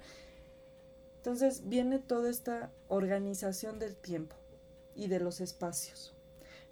Pero realmente esas técnicas ayudan a aprender, o sea, por ejemplo con las TICs, porque estábamos hablando, son técnicas que se inventaron a través de, de estar en un, en un aula, técnicas para, para, para aprendizaje tradicional. Ajá. Entonces, yo, por ejemplo, te podría decir, no sé si teniendo todo el día la computadora, este, mejoraría mi concentración o adquiriría más conocimiento o, me interesaría más el tema porque son, o sea, porque viene... Pues es que, es que las computadoras son eminentemente distractoras. O sea, ¿a quién nos ha pasado? Estás leyendo un tema y te sale una notificación. Ah, la abuelita te... Tu novia, te, tu crush te, te comentó algo en el Facebook. ¡Pum! Se acabó la concentración. Ahora, este, también... también se subió algo. ahora, también lo, lo que sí hay que decir es que, este, tanto tú, Monse, como yo estamos en una generación donde de pronto vemos así, nos ponemos comillas a la hora del aprendizaje virtual. Pero, pero la generación de EOS es otra cosa muy diferente. ¿sí? Porque yo les puedo decir, por ejemplo, tuvimos problemas con matemáticas y entramos a Kumon, que el Kumon es un sistema, será interactivo, pero es un sistema muy tradicional, planas y planas y planas de, de lo demás. Y ahí vamos, ahí vamos con las matemáticas, mejoramos en matemáticas. Pero me pasó el otro día que de pronto un día le agarro el celular y la descubro editando un video. Yo estudié en el extranjero para aprender a editar videos. Estudié cómo se hacía la croma, estudié cómo... Y esta mona viendo tutoriales de TikTok y de pronto eh, empezó a hacer videos con transiciones, con croma y en un celular. Pero aquí también viene, aquí hay que, también nos falta hablar de algo muy importante, que ya mencionamos en la parte de nuestro lenguaje, la forma en cómo nos comportamos, toda esta parte. Tiene mucho que ver con la cultura. Hay que reconocer. Tiene que, ver mucho con la generación. Esta No, no. generación es apta tecnológicamente. La, la cultura Pregúntale a los de ver, 60 años cómo les fue con el home office. Pero vamos a preguntarles, por ejemplo, estamos hablando, tú tienes 180 alumnos, Zoe está en un grupo de casi 40 alumnos. Ok, vamos a preguntarle, por ejemplo, a los compañeros de Zoe, ¿a cuántos les No me le cambies de nombre, sí, es EOS. Ah, sí, perdón. Joder. Eh, ¿A cuántos les interesa esta situación, o sea, de, de editar y todo eso? Porque viene de cultura. O sea, a fin de cuentas, a ti te gusta programar, a ti te gusta hacer, a ti te gusta animar, ok. Entonces, EOS tiene un ejemplo a seguir. Pero si, por ejemplo, vamos a hablar de una Yo te puedo familia... decir algo. Mi, varias cosas de las que sé de la PC me las enseñó él. Él es el que yo veo. pero también, pero digo, también "Ah". aquí también responde a lo que tú decías. O sea, ya, ya entendieron. Tú, tú sabes que para llegar a, cierta, a cierto nivel necesitas un, un set de habilidades ¿no? específicas para llegar a ese cierto nivel. ¿no? Nosotros sabíamos que para estudiar lo que quisieras necesitabas llegar, pasar ciertas materias y tener ciertos conocimientos. Por ejemplo, si, si querías estudiar en el Conservatorio Nacional y no sabías cómo tocar un instrumento y el do, re, mi, fa, sol, la, si, do, pues no ibas, ¿no? O sea, es- entonces, del mismo modo que para estudiar en el conservatorio es eso, ahora estos agarran dicen, ¿quieres ser gamer? Ah, pues entonces necesitas aprender a editar, necesitas aprender a streamear, necesitas aprender a jugar. Y, y déjame decirte, muchas de, la- de, las, de los que andan, o sea, lo vemos absurdo y nos desespera a nosotros, a la generación que jugábamos, ¿no? Y que se nos hace absurdo perder dos horas de tu tiempo viendo cómo otra persona juega, ¿no? Más bien diré, nosotros decimos, gastemos esas dos horas jugando. Pero la producción que le echan detrás de esas cosas está bien impresionante, ¿no? Está, bien hecha. Pero y tuvieron que aprender ese set de habilidades. Puede ser que no sepan escribir y leer, y si les dices quién es, y si les preguntas quién es Shakespeare, no van a saber. Pero de que tienen el conocimiento al menos técnico para eso, lo tienen, ¿no? Sí, pero la- el problema aquí es hablar sobre la cultura, o sea, qué está pasando en el caso, o sea, qué está sucediendo con, con la educación y la cultura que va mucho de la mano. Sí, saben hacer esas cosas, pero, o sea, a nivel, lo sabes hacer, pero el día de mañana que tú vas a pedir un trabajo de manera formal, tú sabes de antemano que te van a decir, necesito un papel. Y, y, y una situación así, em, estos chavos, pues sí, lo aprendiste a hacer porque era parte de tu hobby y vives a través de eso. Pero a nivel educativo, tú sabes que no cuentas con las habilidades. Y se frustran porque aquí viene otra parte de nuestras emociones que, que le falta entender a la generación nueva, que existe la frustración y la tienen que aceptar. Y la frustración es aceptar cuando alguien de mayor rango o un maestro en este caso te dice, no sabes hacer las cosas. Y le tienes que reconocer de que no sabes hacer las cosas porque te falta ponerle así como, como intensidad a, a aprender, ¿no? Y ese, Pero, pero también, también tienes que estar de acuerdo que la, la, ah, la- las, las expectativas a la que reacciona nuestra, nuestro querido México cada vez las tienen más cortas. O sea, tú pregúntale, un- tú pregúntale a un millennial, ¿qué es lo que quieren ser los millennials? Narcos. ¿Por qué? Pues por una, por un mero asunto de que si no tuvi- si tuviste una vida sin comodidades y te dicen que quieres este la- buchona y camioneta y billetes, pues le entras, ¿no? Y del mismo modo que están los narcos, y del mismo modo que, que los idealizan con las novelas y todos los que hacen, le- en vez de presentarlos como los criminales que son, los presentas como, como un estilo de vida. Del mismo modo, eh, los millennials que, que tenían problemas, o sea, que llegó un momento en el que les decías, oye, güey, ¿para qué la Mars? ¿No? ¿Para qué estudio si, si puedo hacer likes, ¿no? Los malditos polinesios, ¿no? ¿Para qué estudio si puedo ganar esta cantidad de dinero y tener un departamento en, en Santa Fe haciendo esto? Entonces, es una salida fácil. No, no estamos hablando de cultura y no digo que esté bien, digo, al contrario, creo que está muy mal. pero es que sí estamos hablando de cultura porque a fin de cuentas son lo que consumen, o sea, tú, antes la computadora realmente sí era una herramienta, o sea, en nuestro tiempo lo más, ahora sí La, herramienta, la computadora más- sigue siendo una herramienta. Lo más moderno que teníamos era enciclopedia en las casas y de computadora. Y era bien moderno. Pero ahora, bueno, sí tienes YouTube, tienes Google, tienes esto, tienes aquello.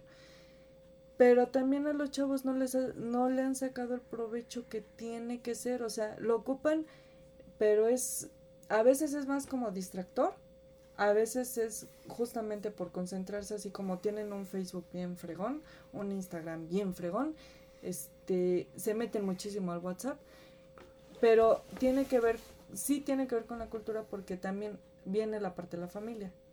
Pues es que la familia es lo que hace. Es que hay, y es que ahí es donde volvemos a la bronca que te digo que son tres etapas. O sea, consumer, producer y prosumer. La, en, en, la educación de las TICs y en esta educación donde queremos que estos funcionen, ¿sí? Lo que la, la, educación casi casi tendría que ir a fuerzas a convertir a los consumers en prosumers. Ese, ese es el, el, mero meollo del asunto al que no le damos. Pero también no le puedes Te, dar porque en, carreras como estas de psicología, pedagogía, este, puericultura para los niños chiquitos, eh, lo de ser este normalista maestro, sí necesitas tener un contacto, por muy mínimo que sea, con el alumno. Ajá, pero, pero, pero o sea, hablando de las TICs, hablando en el, en el ciberespacio, lo que necesitamos es hacer que los niños dejen, o sea, el, el consumer es el niño, es el tarado que agarra y, revisa el Facebook y revisa el Instagram. Ese es el consumer, ¿no? Consume, consume, consume, consume, consume. Traga de Netflix, traga de Netflix, traga de YouTube. No hace nada, no genera, ¿no? Ese, y, ahí tenemos trabados a un montón de gente. Tenemos millones de gentes trabados ahí. Entonces, eh, eh, la materia, la inserción de la materia de las TICs en los niños es convertir a los consumers en prosumers. O sea, sí, güey, lees, ves en internet, pero produces, produces mapas mentales, produces spreadsheets, produces PowerPoints, produces videos. Y cuando entendamos que, que ahí, también, ahí también está la pedagogía, la pluralidad, o sea, no nos sirven ya pedagogos que sean consumers, ¿no? Necesita, eh, si vamos a seguir con, si vamos a seguir con las nuevas tecnologías si vamos a seguir con la multimedia, necesitamos pedagogos prosumers, ¿no? Necesitamos pedagogos que consuman los libros, que consuman las estrategias, que consuman las escuelas de aprendizaje, pero que tengan la capacidad tecnológica de producir contenidos que se le pegan a los niños. Y entonces aquí viene una pregunta para ellos viendo que se está acercando cada vez más el semáforo verde y te dijeran, no sé, el día de mañana o la próxima semana regresas a clases presenciales, en estos momentos y escuchando toda esta información, ¿tú qué prefieres? ¿Clases en línea o regresar a tu escuela y ser de manera presencial? Pues mira, a mí me gustaba mucho la escuela, a mí me divertía porque pues iba con mis amigos, iba a hacer desmadre casi casi siempre. Entonces, este, preferiría, quitando todo lo del COVID y eso, sí preferiría aula. aula. Y, y, le, y le, hubo una estadística que salió en, en, creo que en el Reforma esta semana, donde decía eso. Siete de cada diez niños ya están hasta la madre de esto, quieren regresar. Pero más allá, a ver. Ok, tú prefieres aula. Uh -huh. Ahora, a nivel de cómo sientes que has aprendido más, en línea o cuando ibas a clases, contando tu experiencia de que terminaste en el método de Kumon por haber fallado en matemáticas de manera presencial. Ay, no la quemes, no seas gacha. Sí, sí, ¿eh? ¿eh? Qué gacha, ¿eh? Me parece. Qué grosera me parece. Pues, pues yo creo que, en mi punto de vista, no digo que esto sea en mi punto de vista, este, yo aprendía más en aula, porque el maestro me decía, mira, es tal así, y así tienes que hacerle. Y me lo explicaba una y otra y otra, hasta que se me pegaba y se me pegaba y se me pegaba. Es como lo del cumón. Uh, lo hago, después lo repito, lo repito, lo repito, lo repito, hasta que me, se me pega. O sea, podrías decir que en tu experiencia ahorita de la escuela, a ti en lo personal te ha funcionado la educación tradicional. Sí. Que es el maestro, tú como alumno sentado en tu pupitre, uh -huh. Sacas tu cuaderno, tu lápiz. Anotaste. Ajá, haces todo ese tipo de cosas. A nivel, por ejemplo, de tareas entregadas. Del cero contando como no entrego ni madres, a un 10 entrego todo y teniendo contemplado que 6 y 7 serían así como entrego 2, 2. ¿Qué nivel sientes que has entregado trabajo? Un 4. yeah. Y yo cuando, soy, y eh, yo cuando soy ibas eh, eh, al aula, sientes Pues, que ya iba ahí al 7. O sea, sí iba bastante porque es así, hasta mi padre ah, sacábamos la información en los proyectos, para, muchos les matábamos a todos porque nosotros agarrábamos muchas cosas creativas y las pegábamos en un proyecto y las matábamos a todos. Una cosa es que no le haya gustado el maestro, es otra cosa. Ahora, ¿sabes qué está bien interesante? Y eso, eso es un muy buen cierre para la escuela que elegiste. Eh, te decía, en la, semana salió una encuesta de reforma que decía que 7 de cada 10 niños están hasta la madre, que regresar al aula. Pero, como decía, este, como en la escuela que estuvimos trabajando hoy, hay diferentes tipos de aprendizaje. Y, cada niño tiene un sistema. ¿Qué pasó con los otros tres? ¿Qué pasó? Que nos va. Tenemos. tiene que haber un estudio en el cual nos vamos a dar cuenta que los otros tres niños que, preferían eran los niños que tenían problemas de interacción social, que no, tenía, que no tenían la inteligencia desarrollada intrapersonal interpersonal. O sea, que eran niños que les causaba verdadero estrés ir a la escuela. Y vamos a resultar que a lo mejor hay un pedacito, hay un, hubo, unos, hubo un poquito beneficiado en este, en este desmadre que a lo mejor les, a un niño le quitaste el estrés social de ir a la escuela y empezó a funcionar. A lo mejor a un niño le causaba tanto, tanto estrés ir a la escuela que, que ahorita está feliz. Así dice, no madres, yo, que quisiera regresar a la escuela ni nada. Y sus calificaciones y todo y su, y su modelo de aprendizaje mejoró. Yo te podría decir que en este caso yo sería como de esos alumnos. A mí, en lo personal, una de mis conclusiones así de por qué me gusta, por eso digo, tengo sí, sí, tengo no. Pero en este caso, de manera personal, a mí me agrada la parte en línea porque a mí me estresa mucho ir a la escuela, pero no tiene que ver con el, la situación del aprendizaje, ni mucho menos. Lo mío tiene que ver con la parte del... Social. La cuestión social. En lo personal, yo voy a adquirir un conocimiento y lo que me interesa es sacar el provecho de la clase y de lo que te vaya a decir el profesor y las tareas y cómo te luzcas con las tareas pero no me agrada tener contacto con los demás compañeros. Se me complica. Y se me complica porque se me hace que entras a una... Forzosamente las escuelas, o bueno, sí, la escuela y el aula te forzaban a tener relación con tus compañeros y hacer estos pues trabajos por eso luego varias veces, o sea, varios eran sociables, o sea, este, te ponían, por ejemplo, Pepito, ponte con fulanita y empezabas así como de, ay, ¿cómo estás? Bien.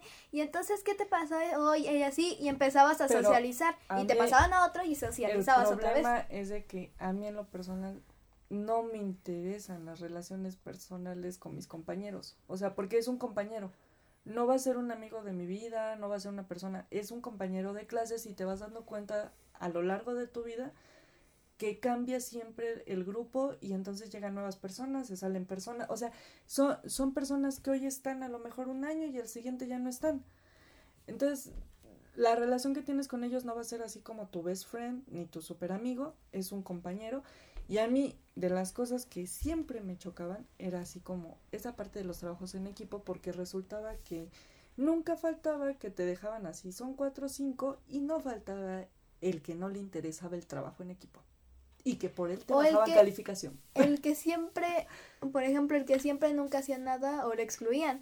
Entonces, capaz que hacía un pedacito, así pedacito chiquito, pero no, no le importaba a nadie. Entonces, a mí me agrada tomar clases en línea, funciona para mí. Pero tú estás a nivel profesional, pues digo, a nivel primario y a nivel de educación básica nos vamos a descubrir que había niños que les causaba tanto estrés que funcionaron y que se puede, y van a decir, no manches, yo no me quiero regresar al sistema tradicional. Yo te diría que yo, yo soy de una generación, a mí me causa al revés. Yo, yo todas las clases virtuales que he tenido, no tengo ningún aprendizaje significante ya. Yo sí necesito estar rebotando ideas con, con la pared y con, aunque, aunque mis compañeros no estén a mi nivel y les aviente pedradas, los necesitaba, ¿no? Sí los extraño. Es como, es como cuando, cuando hacían así como de, a ver, en el ejercicio tal, este, ¿quién lo responde? Y alguien lo respondía. Y entonces así tú decías, ah, eh, el, el, Pepito dijo esto, entonces me lo voy a aprender. Y cuando entras, y, y, déjate, déjate del ejercicio, cuando entras a temas donde, donde preguntas la opinión de los otros, ¿no?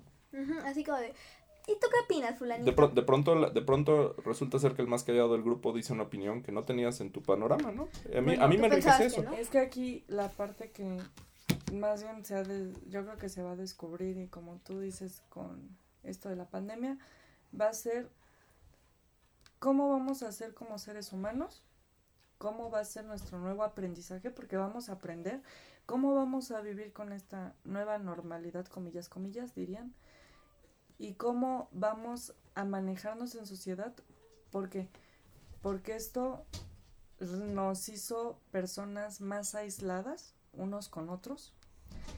Eh, ¿Cómo le vamos a inculcar a los alumnos a que sean personas que les interese el bien común? Porque ya veníamos en una sociedad donde somos muy egoístas y esto nos hizo más egoísta porque realmente te interesa tu aprendizaje, te interesa tu, tu modo de vida, te interesa tú tener las cosas, pero vas a regresar a reintegrarte. Entonces, ¿cómo los maestros van a agarrar a, todo, a todos estos niños que vivieron la pandemia, quién sabe cómo? ¿Cómo la sobrevivieron? Algunos bien, como EOS, ¿no? Que mm, te sirve como un respiro y un relax, has hecho otras cosas diferentes, como ahora tienes amigos de, boxear. tienes otras pues actividades, ¿no? O sea, de hecho, de esto de los edits, pues antes ni casi ni los tocaba porque pues era así como de mi escuela, hacía otras cosas y lo alejaba. Y entonces, este, y ahora con él, este, pues ya he estado con más calma, ya sé hacer no sé qué, ya se puedo hacer no sé qué. Y entonces ya, ya evolucioné y es como de, de nivel 5 pasa a nivel 30. Entonces, pero hay que volvernos, aquí lo importante va a ser Sabemos mucho, tenemos la tecnología a nuestro alcance, pero ¿cómo vamos a hacer que los niños sean más sensibles?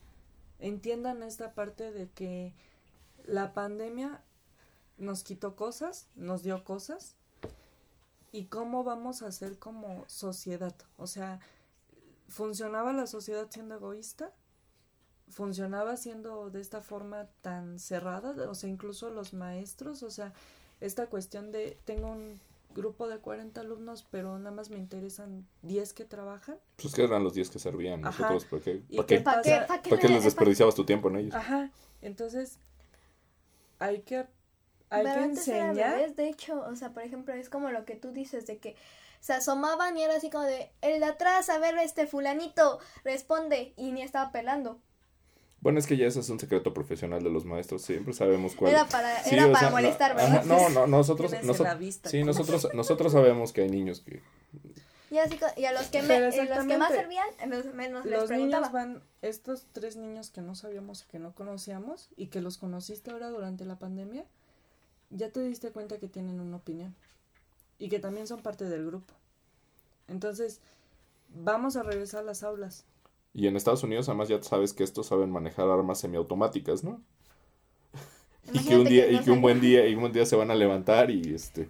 Entonces, ahora el trabajo de pedagogos, maestros, psicólogos, porque sí debe de existir, de alguna manera sí deben de implementar un, una clase que tenga que ver donde se hablen de las emociones, enseñen a los niños a manejar las emociones evitando justamente estos ataques donde no sé si por depresión, una saturación, cuestiones personales llegan y porque ya se vio en México, no solamente ya en Estados Unidos que era estaba muy aislado, sino aquí en México hubo un niño de que obtuvo eh, un arma que tenía en su casa, bueno, hirió, no me acuerdo si mató a una maestra y compañeros, los velaron y el niño resulta que traía broncas. Punto, punto para la pandemia. Llevamos un año que no hablamos de bullying. Ah, ¿y cómo le van a hacer bullying? sí, el, el, bullying el, bullying en un ambiente digital bloqueas a la persona. Es cierto. en, en, este año hemos oído de desconexión, hemos oído de, de evaluar, hemos oído todos los problemas, pero el problema que menos hemos oído, ¿te ¿Hubo bullying? No, pues sí. Cuando les quitaste el contacto humano se acabó el bullying. Pues era así como de, capaz que el que era bulliado pues ni hablaba, ¿no? Era antisocial porque lo alejaba, ¿no? O capaz que sí, ¿no? No sabemos, pero... Y ahora es como de, lo bloqueas, ahora sí ya, ya me vales, me vales. No, al contrario, o sea, tú, como, tú como el bulleado, si te está molestando, ¿cómo? ¿Te va a molestar el bully en, línea frente al maestro? Ay, mira, Pepito, perdón, pues no. Bueno, pero entonces normal, viene en la esta parte. Normal. Cuando regresemos todo eso lo tenemos que aprender un nuevo método, aprender que debe ya de haber nuevas técnicas, no dejar morir esta cuestión de las TICs, sino al contrario, buscar más apoyo, buscar este que los niños sigan teniendo este contacto con la tecnología. Pues este, varias de las escuelas de México cancelaron el, el tema de computación. O sea, muy pocos, capaz que las escuelas privadas tocaban ese tema. Y ahora pues, regresar a tener otra vez en las escuelas computadoras, que el maestro no deje esta cercanía que ha tenido con los alumnos a través del WhatsApp o de las clases en línea, o sea, es bueno tener una relación así y seguir fomentando que ya sea de manera virtual o en el aula, pero que los muchachos y los niños no dejen de asistir a la escuela, a pesar de las complicaciones que tengan, o, porque es un espacio. Pero, insisto, en el modelo de aprendizaje que tú dijiste, también vamos a entender que si hay niños que no funcionan en el aula y funcionaron así, déjalos, así. Ser un, se podría llegar como conclusión a tener un sistema mixto donde el alumno debe de buscar sentirse cómodo porque eso ya es importante para el aprendizaje. ¿Cómo se siente más cómodo? ¿A través de una pantalla? ¿Te resulta mejor? Adelante te sientes más cómodo yendo a la escuela, teniendo pues, convivencia con los alumnos. Hasta es mantener un poco de la sana distancia y no tener aforo incontrolable en las escuelas. ¿Por qué? Porque puedes dividir bien un grupo de chicos que quieren clase virtual. Y, y, por, el contrario, cuando, cuando te echas, tú como docente, si te echas un webinar, si antes, si antes te dabas un seminario para 30 personas, ahora puedes dar un seminario para 5 millones de personas. Entonces hay que seguir fomentando y pues, acercando a los chicos, las cosas de la eh, escuela en línea ya estaban, varias de las youtubers ya dijeron, pues es que yo no voy a la escuela, yo tomo clases en línea. Por ejemplo, una de ellas, que es una de las youtubers famosas, es este Normis, por así decirle, es Lulu99, Amara que linda y más. Sí, pero la situación es de que esas tipas no nos interesan. Lo que nos interesa es la nueva educación, nuestros alumnos, los retos que vamos a tener, ¿no? Y que buscar que los chicos no abandonen las escuelas porque eso sí va a ser algo muy importante. Ya sea en el método virtual o en el método presencial. ¿Por qué? Porque la educación siempre y se ha visto que es lo único que puede llegar a sacar nuevas ideas, mantener la innovación, la creatividad y que los maestros pues intenten en la medida de lo posible y, de las problemáticas que tienen, no se desesperen con los chicos. Busquen la forma de, de atraerlos, ¿no? En el caso tuyo, creo que tus alumnos estaban medio desmotivados en su momento, pero gracias a unos muy buenos amigos. Hay que buscarle. Busca, encontraron esa esa energía para decir sí podemos. No son tontos, nadie es tonto. Simplemente tenemos diferentes formas de aprender. Hay diferentes inteligencias y hay que saber sacarle provecho eso a cada chavo, ¿no? Porque tú lo has visto, has tenido trabajos muy buenos y has impulsado a que los chicos vayan mejorando con los trabajos, porque sí has visto un crecimiento en tus alumnos. Bueno, bueno, no en el 100%, no en el 100%, pero sí, sí ha habido. Pero tienes unos chicos que, que se han esforzado a pesar de, de su situación familiar y los has, este, ahora sí que les has dado su tiempo de calidad, ¿no? A cada uno. Entonces, en el caso de Os, pues su maestro ha sido bastante comprometido. Pues ha intentado el llevar así de la clase nos deja como 10 minutos y nos pregunta cómo han estado, qué han comido. Cosas que no Por ejemplo, el día del niño, el, día del niño nos dijo así como de qué hicieron el, eh, cuando terminó el día del niño, el día que volvimos a, a la escuela. Este nos dijo cómo han estado, qué hicieron el día del niño, se los festejaron. Yo creo que ese tipo de cosas no hay que dejarlas de hacer como educadores y hay que seguir fomentando muchísimo la relación entre maestros y alumnos integrarse más los papás también, no dejar de estar comprometidos con la escuela, entenderse mutuamente que los chavos también se cansan, el maestro también se cansa, los papás también tienen otras responsabilidades y cosas que hacer, ¿no? No es que no quieran apoyar la escuela, a veces están cansados. Y pues como conclusión es un método mixto, donde le saques provecho, ya sea por la tecnología o por el aula. Depende de cómo funcione cada chico, ¿no? Depende de sus inteligencias. Pues es como, como decías al principio, pues es como de, uno le puede ir muy bien en matemáticas y otro en, en, en ciencias capaz que no, o en educación física y así. Mm. En, física, en su educación física capaz que le puede ir bien, pero en matemáticas no, y así. En el caso de aquí, intentamos sobrevivir a la pandemia lo mejor posible y con. ¡Eh, banderita de vivos! y con la mejor actitud. Ante todo, hay que ser siempre muy positivos. Sí, pónganse sus snacks cerca para que no mueran de, Mm. de Aburrimiento. y el cerebro esté funcionando. Buen tip, comer chocolate cuando estás Dulces. cansado. Cafecito, cafetito en la mañana. Intentar buscar una rutina que también es importante hacer ejercicio. Hay que hacer algo, aunque es un poco, pero sí salir a tomar el aire. Y con eso hemos acabado nuestro primer episodio. ¡Eh! Así que espero que les haya gustado. Den corazoncito y síganos para más aprendizaje legendario. Gracias.